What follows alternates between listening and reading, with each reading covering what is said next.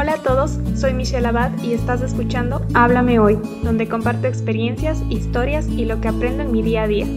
Espero de todo corazón que podamos ayudarnos a crecer espiritualmente.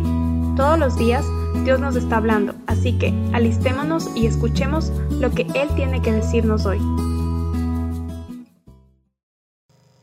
Hola a todos y todas, bienvenidos a un nuevo día aprendiendo del Señor, eh, conociendo a Dios, buscándole. El día de hoy vamos a hablar un poco de Jesús y la ley. Vamos a estudiar el versículo, el capítulo 5 del versículo 17 al 20. Como siempre voy a comenzar hablando un poco de, de lo que el Señor me ha estado enseñando en esta semana y bueno, estos días he tenido en mi corazón peleando con la ley de Dios, porque estaba perdida, porque escuchaba muchos mandamientos que algunas iglesias pedían que hagan las personas que estaban ahí, o también que prohibían hacer o les ponían cargas, entonces eso a mí me enojaba mucho, de hecho me, me enoja todavía pero em, esto me confundía un poco porque no lograba distinguir entre lo que era de Dios, lo que en realidad Dios esperaba de nosotros o si es que era un peso más que evitaba que el Señor se manifieste en la vida de cada una de las personas en la iglesia. Porque ahora que tenemos a Cristo, es diferente y sin Cristo estaríamos centrados solo en la ley. Pero esto no quiere decir que la ley sea mala. Entonces hoy vamos a hablar un poco más sobre esto para ir entendiéndole más porque yo antes de leer esto me había perdido un poco y, y no entendía muy bien el concepto de lo que era la ley de Dios y lo que no era la ley de Dios. Primero hablemos un poco de que la ley de Dios sobrepasa todo tipo de interpretación humana y Cristo cuando llegó llegó para explicarnos esa ley perfecta de Dios. Si bien nosotros no podemos agradar a Dios por nuestra propia cuenta, los mandamientos de Dios nos muestran la rectitud de Dios y cómo somos incapaces de cumplirla sin Cristo. Jesús llegó, fue puro y sin mancha y fue el sacrificio perfecto para que seamos salvos. Esto no nos da libertad para pecar, sino que nos da libertad para vivir entendiendo la verdad y el corazón justo de Dios. Así que vamos a comenzar orando. Señor, te pido que nos hables, que prepares nuestro corazón para entender tu palabra. Señor, ayúdanos a diferenciar eh, tu ley, Señor, de la ley que vemos en los hombres. Señor, te pido que, que pongas un corazón dispuesto a amar tu ley, Señor, un corazón dispuesto a escucharte, a entender la gracia y la ley en conjunto, Señor. Te pido, Dios, que, que tú actúes en nuestras vidas y que nos purifiques, Señor. Te pido, Dios, que derrame salvación en las personas que están escuchando esto, Señor, y, y que las uses a ellas también para que más personas sean salvas, Señor. En el nombre tuyo oro, amén. Comenzamos leyendo el versículo 17 y 18 que dice, No penséis que he venido para abrogar la ley o los profetas, no he venido para abrogar, sino para cumplir porque de cierto, de cierto os digo que hasta que pasen el cielo y la tierra, ni una jota ni una tilde pasará de la ley, hasta que todo se haya cumplido. Estamos rodeados de leyes, actualmente tenemos leyes que aprueban la unión libre, el aborto, el consumo de alcohol, entre otras. Pero no fue así como se encontraba la ley antes o cuál era la ley de Dios antes. Dios no se equivocó en mostrar lo que es bueno y malo para nosotros. Eso tenemos que recordar porque Dios lo que quería hacer era guiarnos en, este mundo a pesar de que nuestro corazón estaba corrompido y estaba buscando siempre actuar de manera que, que no le agradaba a Dios y más que nada no era bueno para nosotros mismos. Y Dios por su amor es que nos entregó esos mandamientos. Cuando Dios puso la ley en nuestro camino, no fue para dañarnos, sino para guiarnos y mostrarnos que su voluntad era que vivamos una vida pura. Desde que Dios nos mostró su ley, nosotros hemos tratado de cambiarla por completo, interpretándola mal, agregando cosas, quitando cosas, incluso con la Biblia vemos como muchas veces eh, hay diversas interpretaciones de la Biblia que, que tratan de actualizarse al siglo y incluso encontramos Biblias que han cambiado y han quitado cosas que, que en realidad no tenían razón de ser quitadas. Simplemente ya no les gustó y, y ya. Entonces tenemos que recordar eso que que siempre estamos buscando algo que, no, que creemos que nos conviene o creemos que es bueno para nosotros y por eso hay tantas malas interpretaciones. Por eso necesitamos tanto del Espíritu para que nos ayude a entender esto. Las leyes siguen cambiando al gusto del hombre, según la época en la que esté. Debemos recordar que la ley que tenemos ahora e incluso cómo la interpretaron los fariseos en la época de Jesús no era la ley perfecta de Dios. Jesús llevó una vida pura, porque él tenía en su corazón los mandamientos de Dios. Él entendía el corazón de Dios, él conocía la rectitud, y eso es lo, que nos mostró con su vida en la tierra. Él llevó una vida que le daba gloria al Creador, vivió como fue llamado a vivir. Él cumplió lo que a Dios le agradaba. Él obedeció porque él amaba la ley de Dios. Por eso el mundo también no lo quiso, porque los hombres tienen sus propias leyes, sus propias interpretaciones, y nuestro propio corazón humano, apartado de Dios, como resultado no va a querer seguir las leyes de Dios.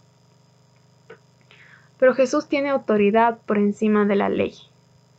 Pero esto no quiere decir que contradiga los mandamientos de Dios. Es por Jesús que somos salvos, pero eso no quiere decir que los mandamientos de Dios estén equivocados o sean erróneos y que es solo Jesús. Jesús en su grandeza, Jesús humillándose como al, hacerse hombre, cumplió la ley mostrando que somos incapaces, que nuestra naturaleza es incapaz de obedecer por completo al Señor. Y la palabra de Dios que encontramos en la Biblia es poderosa y muchas veces nos olvidamos que viene de nuestro Creador. Encontramos ahí promesas, mandamientos, los pensamientos de Dios, lo que, no, lo que dijo al hombre, encontramos su amor, encontramos su justicia. Y como vemos en estos versículos y como dice Jesús aquí en estos versículos, Nada de lo que Dios dijo va a ser olvidado. Todo lo que Él dijo se quedará y, va a ser cumplido. Su palabra se va a cumplir. Entonces, su palabra no puede ser apartada de Jesús. Vamos a seguir leyendo del versículo 19 al 20, em, que dice, de manera que cualquiera que quebrante uno de estos mandamientos muy pequeños, eh, y así enseñe a los hombres. Muy pequeño será llamado en el reino de los cielos, mas cualquiera que los haga y los enseñe, éste será llamado grande en el reino de los cielos. Porque os digo que si vuestra justicia no fuere mayor que la de los escribas y fariseos, no entraréis en el reino de los cielos. Cumplir todos los mandamientos sin Jesús es imposible. Jesús fue el sacrificio necesario para que podamos ser salvos. Nosotros quebrantamos esos pequeños mandamientos que dice, por más pequeño que sea, vamos a quebrantarlo. Y sin Cristo, sin que Cristo haya venido a cumplir eh, con toda la ley, estaríamos perdidos, porque Él fue el cumplimiento de los mandamientos y el sacrificio mismo por nuestros pecados que estaba incluido en los mandamientos del Señor. Para poder agradarle a Él tenía que haber un sacrificio puro, que fue Cristo mismo. Cuando Jesús nos habla de una justicia mayor a la de los escribas y fariseos, nos habla de una justicia perfecta que proviene de Cristo Jesús. Esa es la justicia perfecta que Dios estuvo esperando. Estos días he pensado mucho sobre lo que es correcto y lo que no, lo que es un mandamiento y lo que no, como dije antes, cómo es vivir bajo la ley y cómo es vivir bajo la gracia. Y me encontré juzgando a las iglesias enojada de sus leyes que alejaban a los hombres, pero, pero hoy quiero entender mejor lo que es la ley, quiero entender los mandamientos de Dios y la importancia de atesorarlos en nuestro corazón. Y si bien existen estas iglesias que crean sus propias leyes y quizás alejen a muchas personas, quiero también entender que, que existen iglesias que en realidad entienden lo que son los mandamientos del Señor y que buscan ser santificadas. Y más que nada tienen esos mandamientos en su corazón. Ambas cosas son importantes. La gracia de Dios es la que nos salva, pero nuestro corazón es llamado a glorificar a Dios en la forma en la que vivimos. Jesús y la ley de Dios no se pueden contradecir.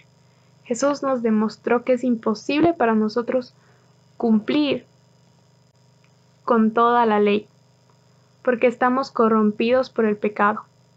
Y por eso es que lo necesitamos tanto a Él, para ser salvos. Pero eso no quiere decir, como bien dije, que la gracia nos puede, nos permite pecar todo lo que podamos y que no va a haber consecuencia. La gracia, por el contrario, nos va a permitir vivir nuevamente con una relación restaurada con el Padre y por ende con un corazón dispuesto a darle la gloria al Padre y actuar buscando agradarle, y con un corazón que ama los mandamientos del Padre porque entiende que son buenos. Y así es como terminamos el devocional de hoy. Vamos a terminar orando y esperando que el Señor actúe en nuestros corazones entendiendo su palabra. Gracias Padre por tu palabra, por mostrarnos tu ley, Señor. Te pido que nos ayudes a amarla, Señor, a vivir una vida que, que no utilice a la gracia como una excusa para pecar, Señor. Te pido que pongas en nosotros un corazón dispuesto a vivir como te agrada, Señor, dispuesto a, a entender, Señor, quién eres como Padre, Señor, en nuestras vidas y, y lo poderoso que eres, Señor, y, y que todo lo que tú tienes para nosotros. Todo lo que tú estás buscando, Señor, con tus mandamientos es, es darnos lo mejor, Señor. Te pido, Dios, que pongas en nosotros amor y entendimiento a tu palabra, Señor, para que nos acerquemos al trono de la gracia, Señor. Para que nos acerquemos y entendamos que tú estás ahí y que podemos tener una relación directa contigo. Y por ende también podemos amar tus mandamientos. Gracias por tu palabra el día de hoy y bendícenos el resto de la semana. En el nombre tuyo oro. Amén. Gracias por escuchar el podcast de hoy. Si lo que escuchaste te ha gustado y quieres saber más, suscríbete para enterarte cuando suba un nuevo episodio. Si deseas contactarme, me puedes encontrar en Instagram como arroba michu.abad y puedes seguir los devocionales en arroba tu palabra es viva. Gracias por tu tiempo, comentarios y apoyo. Espero pronto saber de ti.